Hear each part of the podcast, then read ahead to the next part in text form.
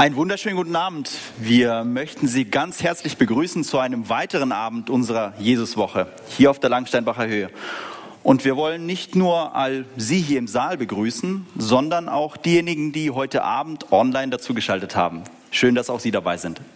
Wir sind Edkan Dina Kauter und wir freuen uns auf den Abend. Es war gerade richtig schön, dieses Gemurmel zu hören und ich glaube, es gibt ein kleines Platzproblem heute, aber damit kommen wir klar. Schön, dass Sie da sind. Heute Abend lautet unser Thema, das habe ich mir verdient. Ich finde, das klingt ganz schön vielversprechend. Ja, und wir Menschen sind doch, sind doch so gestrickt. Wir äh, wissen doch ganz genau, was wir so bekommen, wenn wir eine gewisse Leistung erbringen. Leistung gegen Leistung. Ich habe letzte Woche mich mal wieder um unsere ähm, Altersvorsorge gekümmert und äh, dachte, ich muss das Beispiel mal bringen. Ja. Dabei hab, sind mir natürlich auch die Rentenpunkte in die Hände gefallen und äh, da ist es ja so in Deutschland, du zahlst heute ein, bringst heute deine Leistung und irgendwann mal, wenn du das Rentenalter erreicht hast, dann ähm, bekommst du automatisch die Rente. Denn das habe ich mir ja verdient. Ist es bei Gott auch so? Dass wir durch unsere Leistung oder vielleicht durch die Art, wie wir leben, gut leben, uns wie so eine Art Ticket in den Himmel verdienen können. Was denken Sie darüber? Können wir uns bei Gott was verdienen? Ich bin gespannt, was unser Interviewgast heute dazu zu sagen hat. Und ähm, ja, wir freuen uns auch auf eine Predigt heute zu diesem Thema. Ähm, Lieder, Musik, ein Theaterstück, das alles werden wir heute Abend sehen. Betest du noch mit uns? Ja, sehr gerne. ja, lieber Vater, ich, wir danken dir, dass wir heute Abend den Gottesdienst hier feiern dürfen. Wir danken dir, dass du dabei bist und wir bitten dich, dass du, ja, dass du zu uns sprichst, dass du unsere Herzen ganz weit aufmachst, dass du unsere Ohren auch öffnest für dein Wort. Und wir danken dir, dass du dabei bist, dass du den Abend segnest. Amen. Amen. Je nachdem, wo Sie Langensteinbacher einkaufen, sind Sie unserem Interviewgast vielleicht schon begegnet, vielleicht auch erst heute. So ich, zwischen Trockenfrüchten und Hafermilch vielleicht. Das ist ein bisschen klischeemäßig, aber nur Bio. Steffen Tuchscherer, wir freuen uns, dass du da bist heute hier bei uns. Ja, danke, dass ich da sein darf. Steffen, nenn uns doch mal ein paar biografische Eckdaten von dir und erzähl uns mal, warum wir dir beim Einkaufen begegnen können. Okay, ja, ein paar biografische Eckdaten. Also ich lebe im 52. Lebensjahr, lebe im 30. Äh, Ehejahr mit einer äh, ganz tollen Frau zusammen äh, und in einer sehr glücklichen Beziehung, die auch dafür gesorgt hat, dass ich vier erwachsene Kinder habe, einen Teenager habe und drei Kinder, also in Summe acht Kinder, äh, auch zwei Schwiegerkinder und äh, das ist wunderbar so, ja. Und dann in Langensteinbach kann man mich sehen nicht ganz so oft, weil ich öfters auch mal im Büro bin oder noch in einem zweiten Laden ja. in Ettlingen. Also ich leite die, ja. die Göpi GmbH, bin dort als Geschäftsführer angestellt und verantworte also diese zwei Bioläden, aber auch erst seit dem 1.7. letzten Jahres. Als wir dich gefragt haben, ob wir dich interviewen dürfen, hast du gleich gesagt ja, aber als du dann das Thema gehört hast, gemeint, oh, das ist aber eigentlich kein Thema, das so zu mir passt. Jetzt bin ich gespannt, ob das auch unser Fazit ist nach dem Gespräch hier, ähm, weil wir hatten ja schon was im Hinterkopf, als wir dich angesprochen haben. Ja. Aber erzähl uns doch erstmal, wie bist du zum Glauben gekommen? Wie bist du Christ geworden? Okay, ja. wie bin ich Christ geworden? Also ich bin nicht in einem klassischen christlichen Elternhaus aufgewachsen, sondern eher so einmal im Jahr an Weihnachten oder so zum Gottesdienst. Und aber wieso auch immer schon im Kleinkindalter, äh, was heißt schon, also da hat einmal, kann ich mich dran erinnern, hat meine Mutter gesagt, da gibt es einen Gott, zu dem kann man auch beten. Und so würde ich sagen, habe ich schon als Kind in einer gewissen Weise eine Beziehung zu Gott aufgebaut. Ich habe halt immer dann wie es vielleicht viele Erwachsene heute auch noch machen, immer dann, wenn Not da ist, dann fragt man irgendwie nach einem Gott. Und das habe ich dann auch als Kind gemacht. Ich habe dann äh, dort gebetet und habe da auch irgendwie einen gewissen Trost vielleicht hier und da erlebt, habe aber sonst mehr vom Glauben, also weder irgendwelche Gruppen oder Gottesdienste konnte ich alles so leider nicht erleben. Und dann ähm, im Konfirmationsalter ähm, habe ich dann äh, eine Veränderung erleben dürfen. Also ich habe dann Menschen kennengelernt, die eine Jungenschaft leiten. Das ist so eine Jungschar für große, so 13 bis 17-jährige Jungs. Und die Leiter davon, die haben den Glauben so authentisch gelebt. Es war dann nicht mehr so kirchlich und so, man muss sich dann da so verstellen und äh, irgendwie Weihrauch und hier und da, sondern das war so ganz authentisch, einfach, dass der Glaube was mit dem Leben bei ihnen zu tun hatte und ganz alltäglich war. Und das hat mich äh, angesteckt. Und dann gab es auch mal eine, eine äh, Andacht dort, wo es hieß, man kann sein Leben Gott geben. Also biblisch fundierte Andacht, wo das eben so äh, dann rauskam. Und dann habe ich gedacht, okay, das hat dann bei mir so ein bisschen nachgewirkt. Und dann irgendwie daheim habe ich mich dann mal äh, durchgehoben, habe gesagt, okay, das will ich auch. Ich will doch auch diese, diesen Herrschaftswechsel, wie jetzt dieser Leiter gesagt hat, und will auch richtig Christ sein. Nicht nur christlich, sondern richtig Christ zur Familie dazugehören. Und dann habe ich mich vors Bett gekniet, habe gebetet und dann habe ich aber aufgrund noch so verschiedener biblischen Geschichten, dass dann ja auch was passiert oder was rüttelt oder wackelt. Das ist dann irgendwie nicht passiert. Und da war ich mir nicht ganz sicher, ob das jetzt auch das Richtige war. Und dann habe ich das Ganze eine Woche später nochmal gemacht. Aber dann ist auch wieder nichts passiert. Aber dann habe ich irgendwie gewusst, okay, nee, das gilt trotzdem. Ja, das gilt. Und ich habe das dann auch gespürt. Ähm, ja, jetzt ist was, hat sich was verändert. Ja, und dann gab es einen langen Prozess. Okay. Und ähm, was macht denn dein Glauben aus? Also was mein Glaube ausmacht, ich würde sagen, mit dieser Entscheidung als 17-jähriger junger Mann damals, äh, das Leben bewusst Jesus in die Hand zu geben, habe ich zwei, drei ganz große Geschenke bekommen. Ich habe einmal einen kontinuierlichen Hunger nach seinem Wort bekommen. Also ich, ich, ich weiß nicht, es sind vielleicht im Jahr vielleicht vier, fünf Tage, wo ich nicht mit Gottes Wort in den Tag starte. Also ich habe einfach absoluten Hunger nach Gottes Wort. Und es ist ein Geschenk, also das kann ich anders nicht sagen, weil gestern Abend habe ich mal so zugehört, das ist wohl auch nicht unbedingt selbstverständlich. Ich habe. Also du liest morgens die Bibel. Ich lese morgens die Bibel. Ich, ich okay. brauche das einfach. Ich merke einfach, das tut mir so gut. Ich habe ja. einfach das Bedürfnis. Das ist wie einfach geistliche Nahrung und mhm. das, ähm, das möchte ich gar nicht missen. Ja, also das wäre wie jetzt würde ich auf einen Kaffee morgens plötzlich mal verzichten. Nee, wieso? Nein, Gottes Wort, das will ich, brauche ich.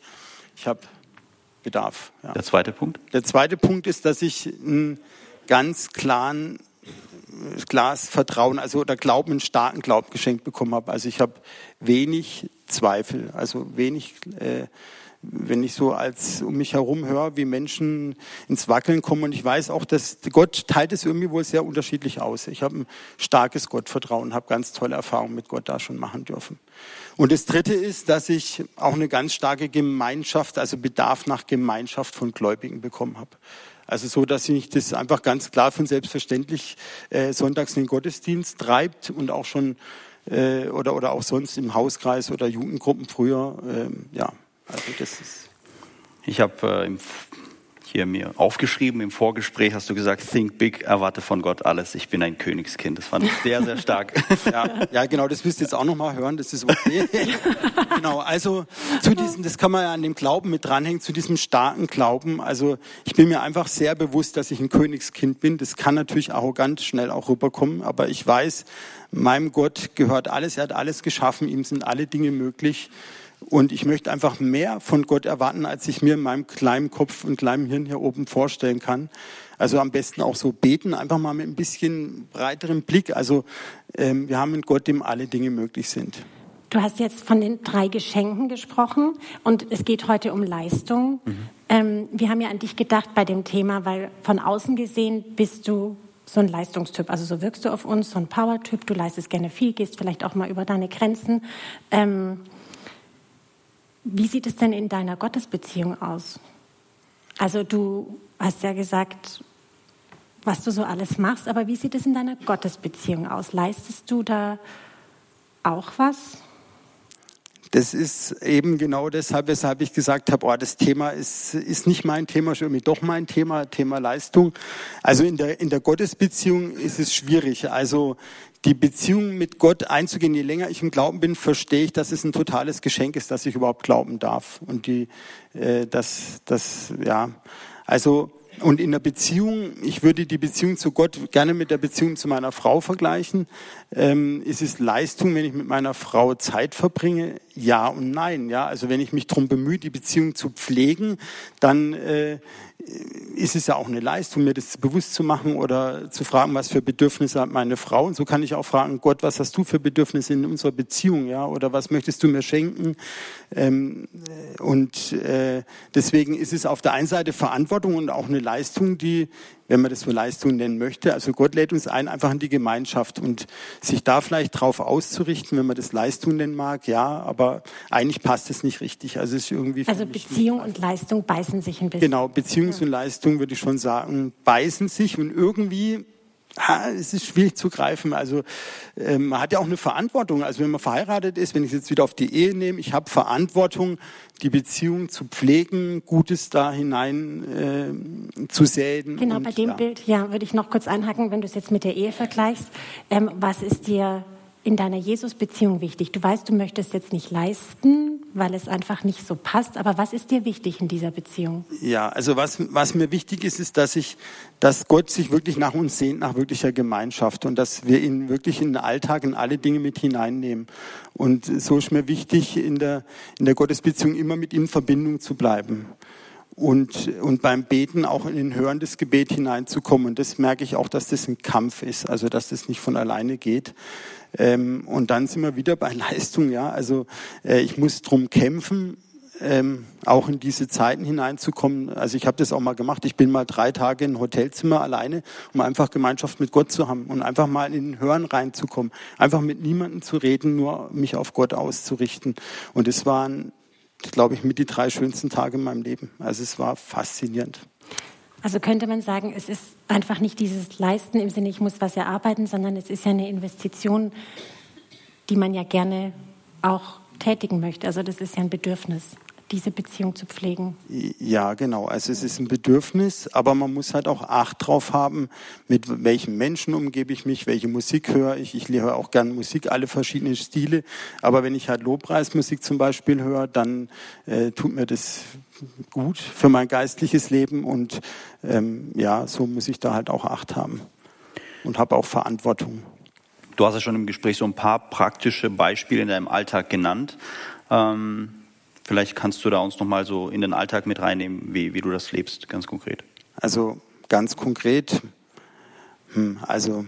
Du meinst die Beziehung? Ja, genau. Also du hast äh, deine stille Zeit. Du hast gesagt, dass du morgens äh, gerne so in den Tag startest. Ähm, was, wie sieht dein Tag noch aus? Ja, also was, was, wir, was ich mit meiner Frau mache, ist, dass wir möglichst einmal am Tag auch einen Gebetsspaziergang zusammen machen was ich auch als total bereichernd empfinde. Und, und dann, klar, es gibt natürlich auch Momente, wo, wo das eben auch abreißt und eben man doch äh, für sich selber rumwurschtelt und eben nicht mit Gott in Verbindung ist, das ist schon klar. Ähm, ja, und ja. Und es ist ja nicht immer alles so rosig. Wie, wie gehst du dann mit Enttäuschungen um? Ja, wie gehe ich da mit Enttäuschung um? Dann da äh, gehe ich auch am besten zu Gott. Also ich habe ich habe auch eine große Gelassenheit gelernt im Leben, ähm, weil ich weiß, okay, das ist alles vorläufig. Und also gerade im Beruflichen habe ich auch mal manche Delle in meiner Karriere. Also ich bin sehr ehrgeizig und äh, bin hier und da auch mal hängen geblieben. Und oder vielleicht hat mich Gott da einfach noch mal die Schule genommen. Und da kann man schon auch mit Gott hadern, gell? Und kann dann auch im Gebet ihm das auch sagen. Ähm, ähm, ja, aber ähm, ja, das ist auf jeden Fall befreiend, ja, dass ich, dass ich da auch einen Ort habe, wo ich mit meinem Frust hin kann.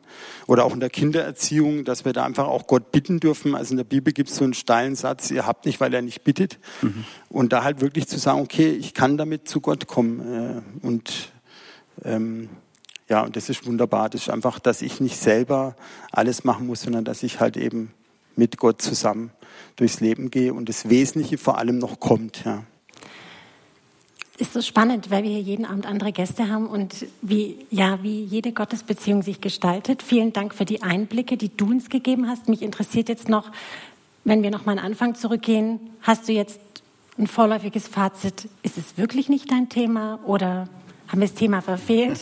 Was würdest du sagen, so ein kurzes Schlussstatement? Also kurzes Schlussstatement. Also ich bin mir bewusst, dass ich überdurchschnittlich leistungsfähig bin und dass es ein Geschenk von Gott ist und dass es Gott ja auch jederzeit wegnehmen kann. Er kann ja einfach eine Krankheit oder irgendwas, also oder irgendwas im Umfeld passieren lassen, dann ist plötzlich bricht man vielleicht zusammen. Also ich bin mir bewusst, dass das was sehr, äh, dass es ein dünnes Eis sein kann.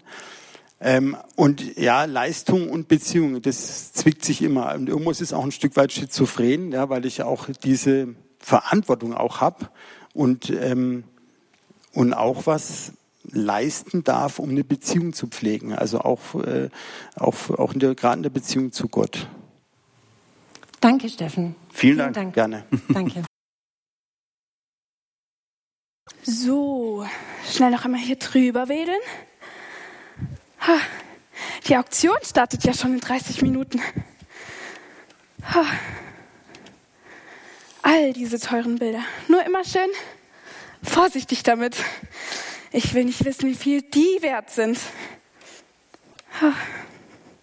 So ein Jammer, dass der alte Herr so kurz vor seinem Tod noch diesen Schicksalsschlag hinnehmen musste. Von der Nachricht, dass sein Sohn im Krieg gefallen ist, hat er sich nie wieder erholt. Er hat sich danach für gar nichts mehr interessiert. Er saß nur noch in seinem alten Lehnsessel und hat dieses Porträt angestarrt. Traurig ist das. Sieh nur, Kunibert, das hier würde sich doch hervorragend im kleinen Salon machen. Liebling, ich habe schon verstanden. Ich werde sehen, was sich machen lässt. Ich wäre schrecklich enttäuscht, wenn dir das durch die Lappen ginge. Nicht, dass du wieder überboten wirst, so wie neulich bei diesem Kupferstich von Elsheimer? Aber ja, doch, Herzchen. Ah, guten Tag, die Dame, der Herr. Ich nehme an, Sie sind privat hier? Ganz recht.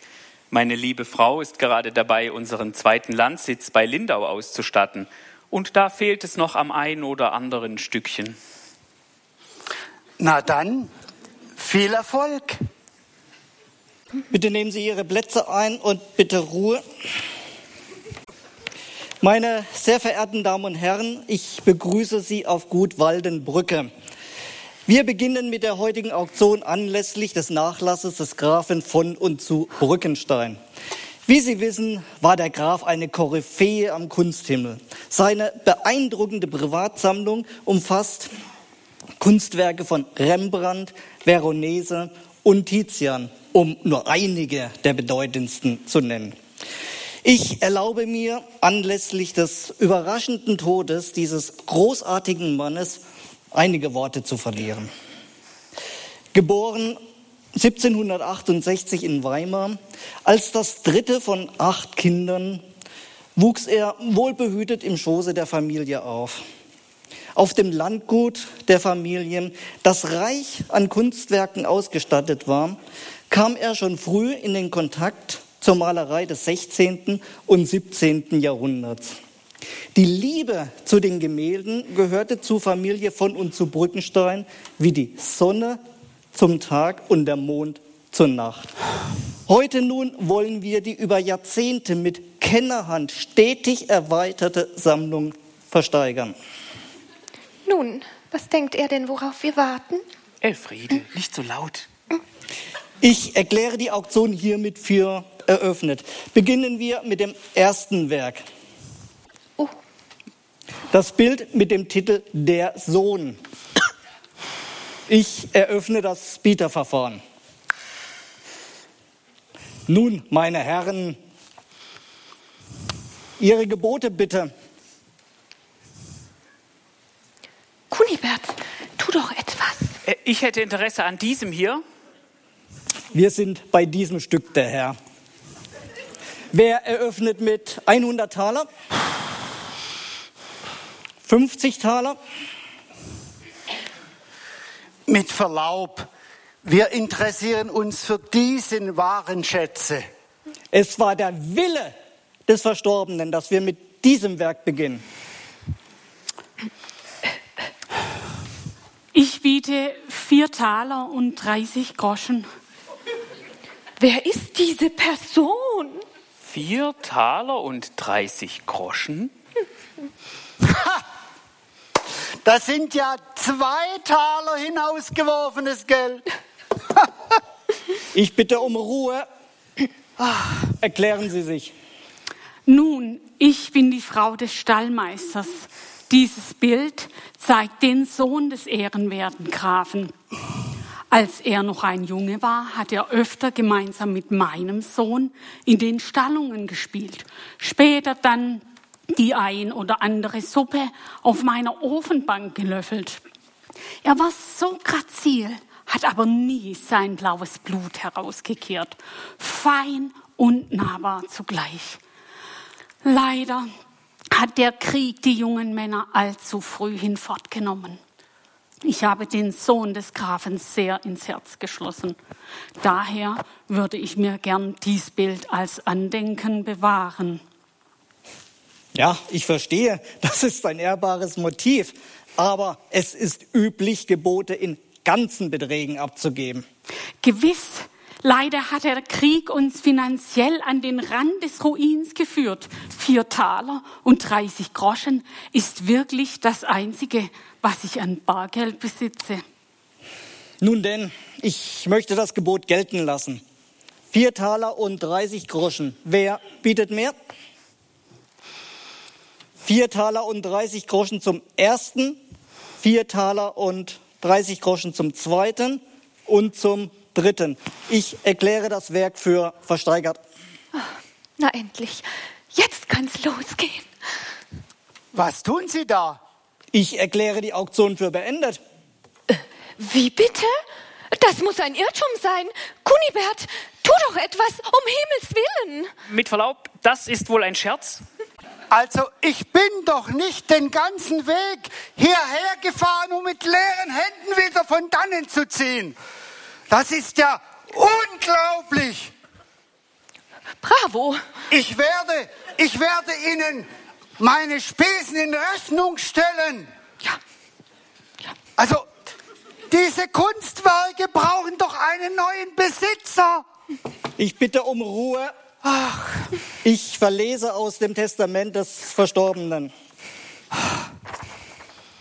Die Kunst war immer ein wichtiger Teil meines Lebens. Der Umfang meiner Sammlung bereitete mir viel Freude. Aber das größte Geschenk meines Lebens war mein Sohn. Er war das Wertvollste, was ich je hatte. Ihn zu verlieren, konnte keine Kunstsammlung der Welt ausgleichen. Nach meinem Tod wünsche ich mir, dass meine Sammlung in gute Hände kommt. Dies soll durch eine Auktion geschehen, bei der als erstes Werk das Porträt meines Sohnes veräußert wird. Wer auch immer den Sohn erhält, bekommt alles andere dazu. Was?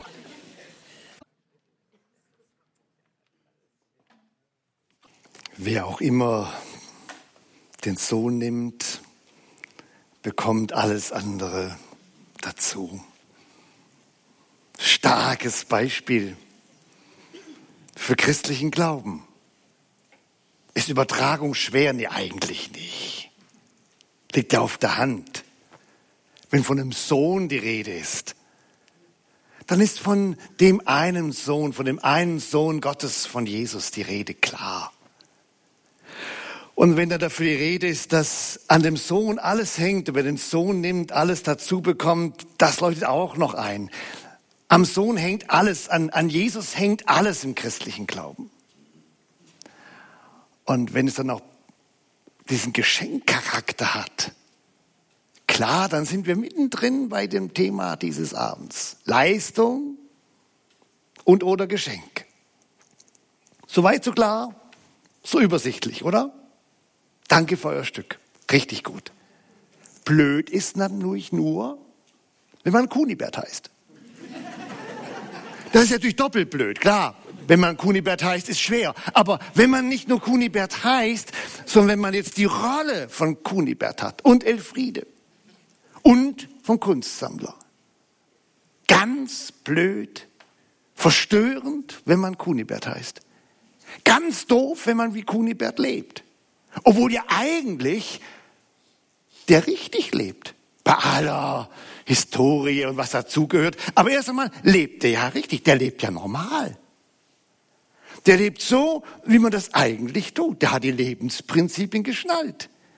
Und die Lebensprinzipien kennen Sie doch auch. Die Lebensprinzipien haben sich nicht so dramatisch verändert seit der Zeit davor und danach. Von nichts kommt nichts. Ist so ein guter Grundsatz, oder? Und das habe ich mir verdient, natürlich. Und irgendwer muss bezahlen. Und äh, das kann ich mir leisten. Das sind so Sätze, wo man sagt, ja, natürlich, so ist das doch. Natürlich ist das so. Und das ist auch nicht einfach schnell falsch, das ist normal. Äh, das ist in der Schule so. Denken Sie an Benotungen. Das ist der klassische Wettbewerb. Wer ist vorne, wer ist hinten? Wer bringt's, wer bringt's nicht? Hallo, so tickt das Ganze doch. Und nochmal nicht so schnell. Ist auch menschlich, ist natürlich, ist gewöhnlich, gehört dazu. Und das gilt jetzt verrückterweise ja nicht nur für unsere normalen Lebensumstände nur allein, sondern Sie wissen das ja auch, das gilt jetzt erstaunlicherweise auch und gerade in der Religion, nicht nur in der christlichen Religion, sondern auch in den Religionen gilt das als Prinzip. Immer wieder hat man in der Religionssoziologie diesen kleinen lateinischen Satz äh, drauf gehabt, do ut des. Ich, der Mensch, gebe, damit du Gott geben mögest. Sehr einfach, sehr simpel, sehr wirksam. Klassisches, klassisches Prinzip. Ich investiere, ich zahle die Rentenpunkte von Edgar. Ja, ich investiere, ich zahle, ich mache und ich will da auch bitte was natürlich dafür haben. Das muss ich ja schließlich lohnen. Das muss ich ja schließlich bringen. Dafür habe ich ja auch erwirtschaftet, mich eingesetzt, was getan dafür. Und das gilt in Religion auch.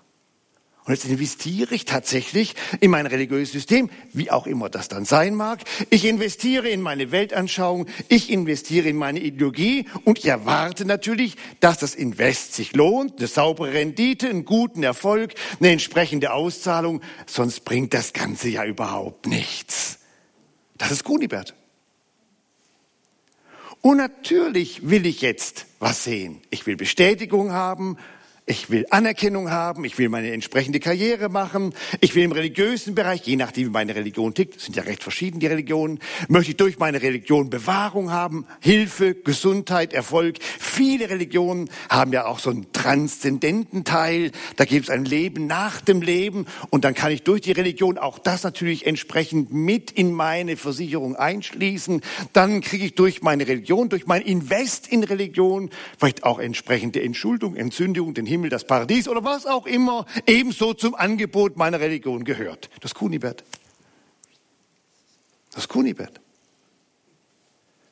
Aber dass wir das die Dimension erfassen, ist ja wichtig. Wir sind also aus der Ebene der Ausstellung jetzt bei weitem raus. Wir sind auf einer ganz anderen Ebene gelandet. Wir sind auf der religiösen Ebene gelandet. Und tatsächlich, es tut uns gut, das zu begreifen, dass da der christliche Glaube natürlich uns schon einmal mit in den Gedankengang reinnimmt. Er nimmt uns mit in den Gedankengang hinein, dass es tatsächlich nicht nur um eine irdische Dimension geht. Dass es um eine ganz andere, weitere Dimension geht.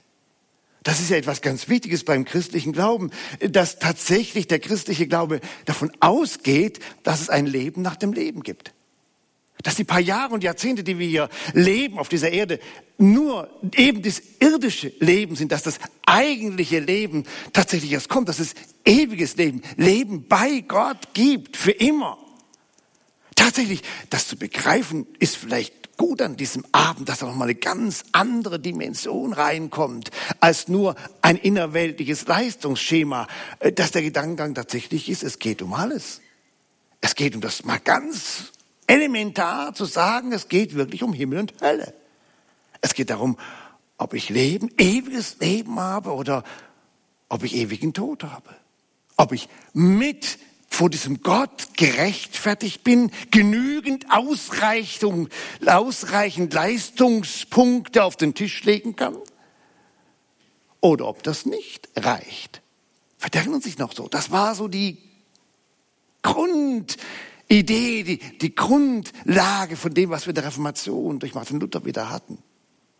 Zu begreifen, ich muss irgendwie richtig sein vor diesem Gott. Ich brauche ausreichend Leistung, ich brauche ausreichend Qualität, ich brauche ausreichend Level, um da tatsächlich auch mitmischen zu können. Und das ist wichtig. Das muss mitberechtigt, mit eingesetzt werden. Und jetzt kommt Kunibert und scheitert. Das ist natürlich für Kunibert echt enttäuschend. Denn auf das System hat er ja alles gegründet. Er hat ja alles da rein investiert, er hat alles getan. Er hat ja in dieses System, das normale System, sein Leben reingegeben. Und jetzt merkt Kunibert auf der irdischen oder eben auch auf der geistlichen, himmlischen Ebene, das stimmt alles nicht. Ich werde ausgehebelt, ich werde ausgenockt, mein System scheint nicht zu klappen. Das ist unverständlich, das ist gemein, das ist unlogisch, das finde ich ungerecht, anmaßend, frech. Ich habe so viel investiert in mein religiöses System, ich möchte entsprechende Leistung jetzt auch ausgezahlt bekommen. Und spätestens jetzt lassen Sie mich den Namen von Jesus nennen. Denn jetzt verstehen Sie vielleicht schon erstes Mal ein kleines bisschen, warum so viele Menschen zur Zeit von Jesus mit Jesus nicht ganz klar kamen. Die haben sich dauernd gerieben an Jesus. Die wurden dauernd nervös bei Jesus. Das waren die ganzen Kuniberts der Zeit die gedacht haben, wir haben doch alles investiert, wir sind doch gut, wir haben was investiert, geleistet, gebracht, wir haben religiöse Dienstleistungen erbracht, gerade aus dem Kontext des Judentums. Und jetzt kommt dieser Jesus und stellt das ganze System, siehe Theaterstück, einfach auf den Kopf. Das ist nicht gut. Kunibert ist sauer, Kunibert will nicht. Kunibert rebelliert und Kunibert ärgerlich sind Sie und ich. So doof. Wir sind alle ein Stück Kunibert. Ja, tatsächlich. Wir sind alle ein Stück Kunibert. Wie gut, dass es die Frau vom Stallmeister gibt. Wie gut, dass es die Frau vom Stallmeister, die ist ja so nett.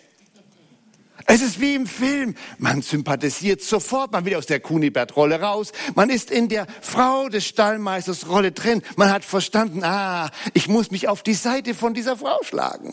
Auf dieser Seite ist es besser. Die ist ja so nett, die ist ja im guten Sinne harmlos, die ist ahnungslos, die ist arm, sie ist selbstlos, ohne Ambition, echt und gut. Ach, wir gönnen's ihr, oder? Natürlich gönnen wir sie. Dieser blöde Kunibär mit seiner Frau. Ihr gönnen wir das. Ihr gönnen wir das. Und wenn ich jetzt auch in der Rolle bin, wenn ich quasi mitmache und ich bin szenentechnisch bei der Frau des Stallmeisters, ist okay, oder? Ich bin ja auch nett. Ich bin ja auch nett. Und jetzt ist so, ich bin nett und der nette Gott überrascht die Netten mit lauter Nettigkeiten. Und Sie merken schon, wie ich sage, dass ich damit gar nicht einverstanden bin. Ich will Sie nicht beleidigen, aber Sie sind nicht nett. Und jetzt spätestens merken wir, ich hoffe, Sie merken das mit mir, unser, unser Beispiel, so toll das war mit der Theaterszene und so wichtig Kunibert-Rolle ist, äh, ah, da stimmt was nicht, das, das kann man nicht einfach übertragen. Ich, äh, ich muss Sie tatsächlich heute Abend noch mitnehmen und Ihnen noch ein weiteres Beispiel erzählen. Denn das mit der Frau des Stallmeisters klappt ja nicht. So nett sind sie ja gar nicht. Ich brauche eine andere Figur. Ich muss zu dem Kunibert noch eine andere Figur haben. Und sehen Sie, ich möchte Ihnen gerne noch ein Beispiel erzählen. Ein echtes. Was ist vor ein paar Wochen passiert ist. In Deutschland. In der Deutschen Bahn. Ich weiß. Drama. Aber wir suchen es. Tatsächlich, zwei Frauen, zwei Frauen sind in der Deutschen Bahn. Ein Zug fährt, das muss irgendwo zwischen den zwei Streiks gewesen sein. Ich weiß nicht wann. Also es fuhr ein Zug, es fuhr ein Zug. Zwei Frauen sind in einem fahrenden Zug. Sie meinen, das wäre das Geschichte, die Geschichte schon an, jetzt kommt es noch. Also zwei Frauen sind in einem fahrenden Zug der Deutschen Bahn und haben drei Tickets. Buchungsfehler, kann ja passieren, Kleinigkeit. Buchungsfehler, sie haben drei Bezahltickets, nur zwei Frauen. Und die beiden Frauen sagen sich, macht nichts, mal sehen, was Gott mit uns macht. Wir gehen mal mit drei Tickets ins Rennen. Und sie gehen tatsächlich in den Zug und sie glauben es nicht, sie glauben es nicht, die erleben tatsächlich, dass in ihrem Großraumwagen, wo diese beiden Frauen sitzen, ein Schwarzfahrer ertappt wird.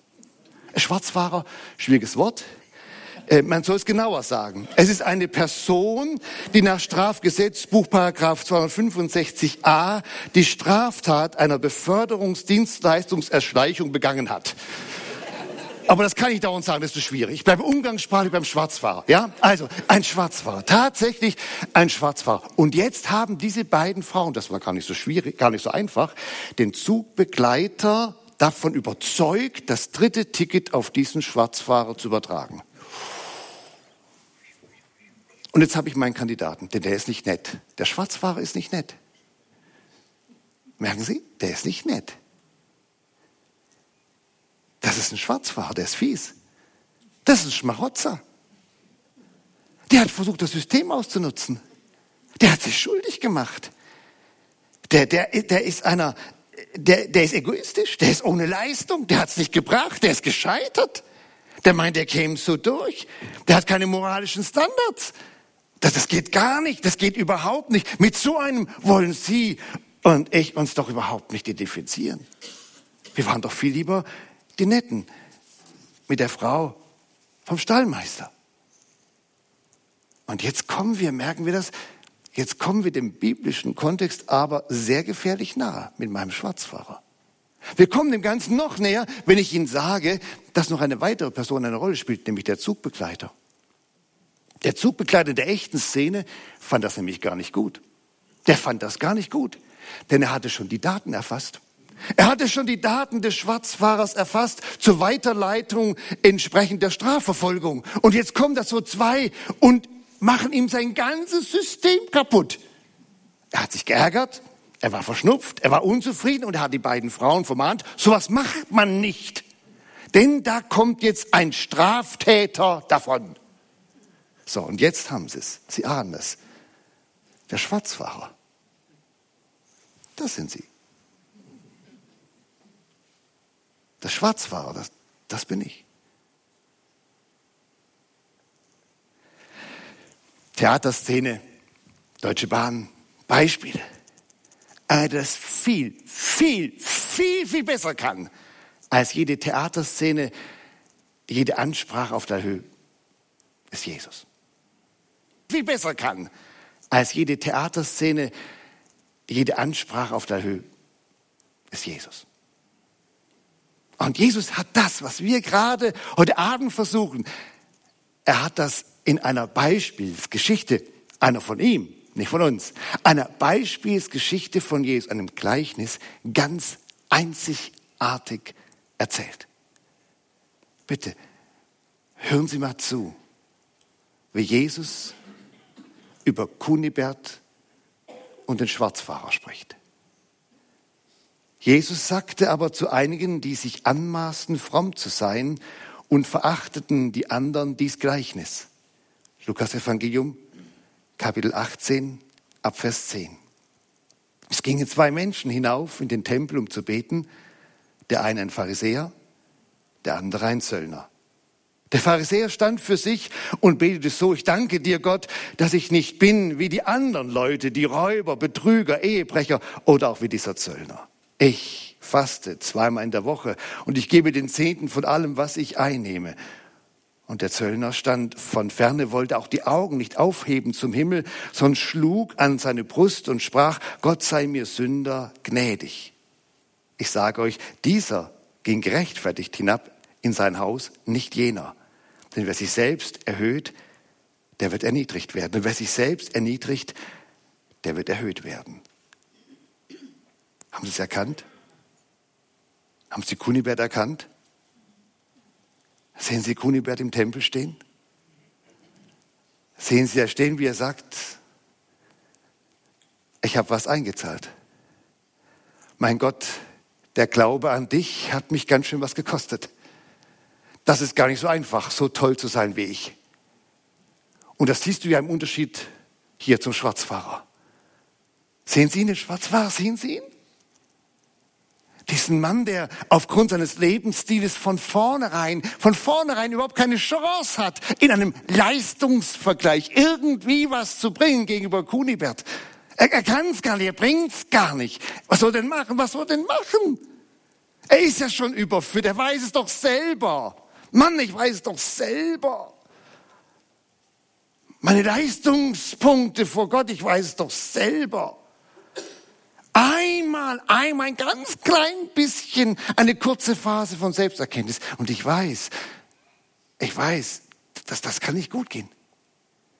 Das kann nicht gut gehen, wenn ich, und das wird ja kommen, wenn ich mit meinem Leben in der Gegenwart des lebendigen Gottes stehe. Das wird nicht gut gehen. Und jetzt sagt er diesen Satz, das ist der Satz aller Sätze. Er sagt diesen Satz, Gott sei mir Sünder, Klammer auf, Schwarzfahrer, Klammer zu, Gott sei mir Sünder, Fachwort gnädig. Und, und Gnade ist dann so ein komisches Wort bei uns geworden. Aber Gnade ist ein ganz, ganz, ganz wichtiges biblisches Wort. Denn was dahinter steckt ist, Gott, mach mir ein Geschenk. Bitte mach mir ein Geschenk. Gnade ist die Bitte um ein Geschenk. Und tatsächlich in unserer, in unserer biblischen Geschichte sagt genau das ja Jesus. Jesus sagt, Kunibert ist raus, der Schwarzfahrer ist drin. Steht alles auf dem Kopf. Ich dachte, Kunibert wäre schon fast gut und Gott gibt liebevollerweise noch den Rest dazu. Und der Schwarzfahrer, sorry, tut mir leid, bis im raus, bis kannst nichts machen. Und jetzt steht die Geschichte genau auf dem Kopf und äh, der Schwarzfahrer ist drin, der hat sein Ticket und Kunibert ist raus. Was ist das denn? Und jetzt sind sie im christlichen Glauben angekommen. Jetzt, genau in dem Moment, genau in dem Moment sind sie im christlichen Glauben angekommen. Kunibert ist raus und das Schwarzfahr ist drin. Und sie stehen da, kann doch alles gar nicht wahr sein. Das heißt, wer hat denn jetzt eine Chance? Wer hat denn jetzt die Möglichkeit? Wer ist es denn jetzt? Wer hat denn jetzt tatsächlich seine Rechtfertigung, seine Himmelspunkte? Wer hat denn jetzt sein Ticket? Überraschenderweise der, der Schwarzfahrer. Und zwar einfach nur, nur so. Geschenkt. Geschenkt. Das geht doch gar nicht. Das widerspricht allen Prinzipien aller Religionen. Hey, du musst was bringen. Und der christliche Glaube sagt, das geht nicht. Das funktioniert nicht. Die Kuniberts sind raus. Die schaffen das nie. Und plötzlich werden die Schwarzfahrer wach und sagen, weh, weh, da, da ist einer, der uns das, der uns das einfach schenkt, der uns das ganz einfach gibt. Das, das kann doch gar nicht sein. Einfach so, einfach nur so. Und ich bitte Sie, wenn es jetzt in Ihrem Kopf, in Ihrem Herz so ein bisschen knirscht, oder wie vorhin der Steffen Tuscher sagte, er sich beißt, dann ist gut, es muss sich beißen. Denn eigentlich sind wir doch alle ein bisschen Kunibert. Und jetzt fliegt Kunibert raus. Und tatsächlich merken wir, ja, da hat er die Schwarzfahrerseiten uns eine ganz enorme Chance. Das ist ja eine ganz andere Situation. Also bitte lassen Sie es ganz deutlich sagen heute Abend. Entweder ich bin Kunibert und ich werde scheitern. Sie werden scheitern. In einer Kunibert-Position werden Sie vor Gott scheitern. Oder Sie erkennen das und, und sagen, ja, ich weiß ja, wer ich bin. Ich, ich bin der Schwarzfahrer. Ich bin der Schwarzfahrer. Wenn ich den Maßstab des lebendigen Gottes sehe, weiß ich, keine Chance. Keine Chance. Kannst du mal meine Daten aufnehmen für die Strafverfolgungsbehörde? Ich bin raus. Und jetzt kommt an genau der Stelle der christliche Glaube und sagt, ich, ich erbitte mir ein Geschenk. Mein Gott, ich erbitte mir ein Geschenk. Ich will ich will das Jesusgeschenk. Ich will das Jesusgeschenk. Ich nehme den Sohn. Ich nehme den Sohn und ich bekomme alles dazu. Ich habe jetzt für das alles nicht so viel Zeit. Alles. Ich bekomme alles dazu. Hier sind ganz viele Schwarzfahrer die können das nachher erklären, was sie alles schon bekommen haben und was sie alles noch dazu bekommen.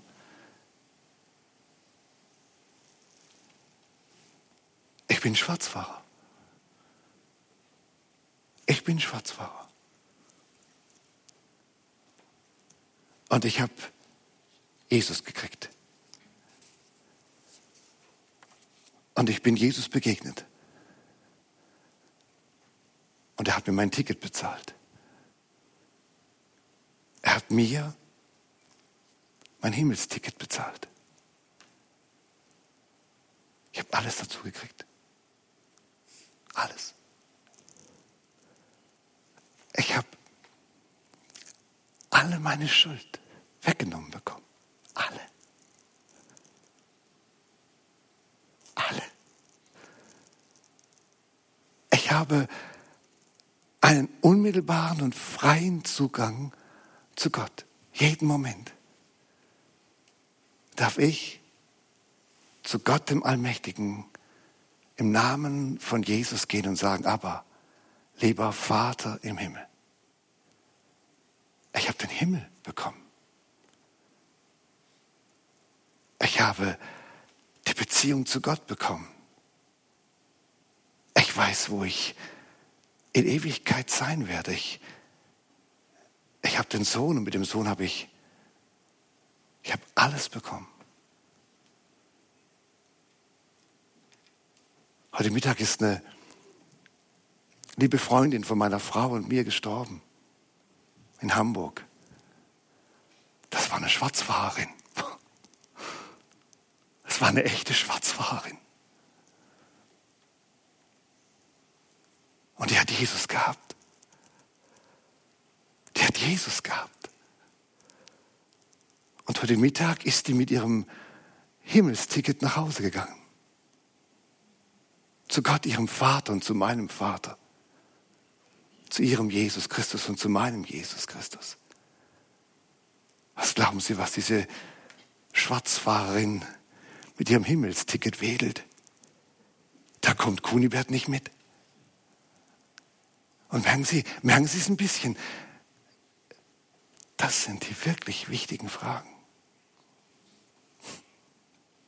Ed, Rentenpunkte, ja. Aber da sind wir uns einig. Das ist eine komplett andere Dimension. Und jetzt, Sie wissen das. Sie müssen überlegen, wer Sie sind. Wenn Sie Kunibert sind, ich sage Ihnen meine Meinung. Sind Sie nur zu bedauern. Sie werden scheitern. Wenn Sie der Schwarzfahrer sind, dann holen Sie sich das Geschenk. Holen Sie das Geschenk. Holen Sie sich bei, bei Jesus das Geschenk. Ich bin einer von den Schwarzfahrern, der den Himmel geschenkt bekommen hat. Und ich weiß, hier sind ganz viele mit mir, die solche beschenkten Schwarzfahrer sind, die sprachlos den Kopf schütteln, dass Gott einfach tatsächlich das einfach so gemacht hat. Klar, natürlich wollen sie wissen, verstehe ich ja auch, warum macht er sowas Verrücktes? Und ich kann Ihnen die Antwort sagen. Ich weiß die Antwort. Er macht das mit den Schwarzfahrern, weil er sie lieb hat. Einfach weil er sie lieb hat. Er tritt in das Leben der Schwarzfahrer und sagt, hier ist das Ticket. Nimm das Ticket. Komm zu mir. Hier ist der Himmel. Und Sie werden natürlich jetzt sich nicht wundern, dass ich Ihnen sage, schlagen Sie sich auf die Seite der Schwarzfahrer.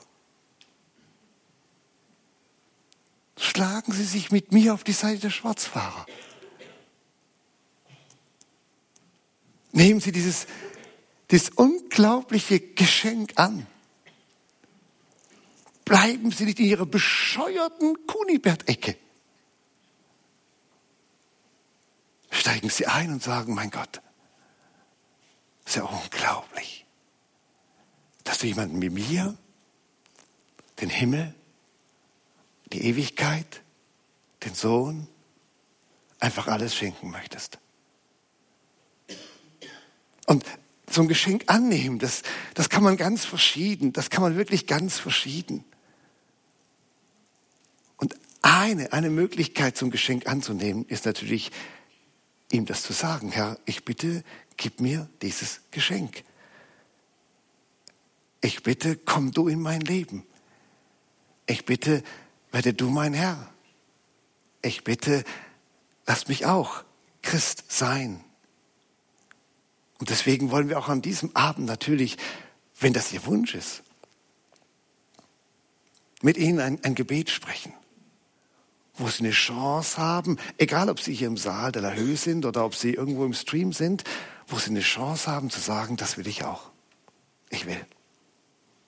Ich will raus aus der Kunibert-Ecke. Ich will rein auf die Schwarzfahrerseite.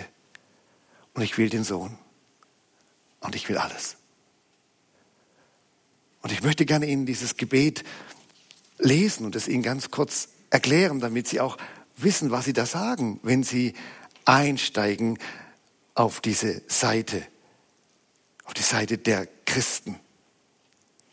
Denn das sollte man ja schon ganz bewusst wissen. Und den Text, den dürfen Sie jetzt hier sehen. Und das ist so ein Gebet, mit dem man bewusst sagen kann, Herr Jesus, ich gehöre zu dir. Raus aus der Kunibert-Welt, rein in deine Welt. Herr Jesus, ich, ich brauche dich. Danke, dass du für meine Sünde am Kreuz gestorben bist. Ich öffne dir die Tür meines Lebens. Ich nehme dich als meinen Erlöser und Herrn an. Ich kriege den Sohn und damit alles. Danke, dass du mir meine Sünde vergibst. Und jetzt kommt natürlich der Satz. Und mir ewiges Leben schenkst. Schenkst. Das ist das Wort von der Gnade. Durch dich bin ich Kind des Vaters. Bitte übernimm die Herrschaft. Mach du jetzt aus meinem Leben, was du Gott willst. Übernimm die Regie bei mir und verändere mich so, wie du mich haben möchtest. Ich, ich lade Sie ein. Ja, ich lade Sie aus ganz großer, tiefer, selbsterfahrener Überzeugung ein. Den Sohn zu nehmen und damit alles zu bekommen. Wenn Sie es mitbeten wollen, als Ihr Bekenntnis, dürfen Sie das gerne tun. Laut, leise, murmeln, wie auch immer. Für sich alleine zu Hause, hier, wie auch immer.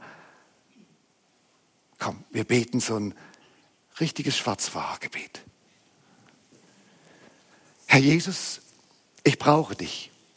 Danke, dass du für meine Sünde am Kreuz gestorben bist. Ich öffne dir die Tür meines Lebens und ich nehme dich als meinen Erlöser und Herrn an. Danke, dass du mir meine Sünde vergibst und mir ewiges Leben schenkst. Durch dich bin ich Kind des Vaters.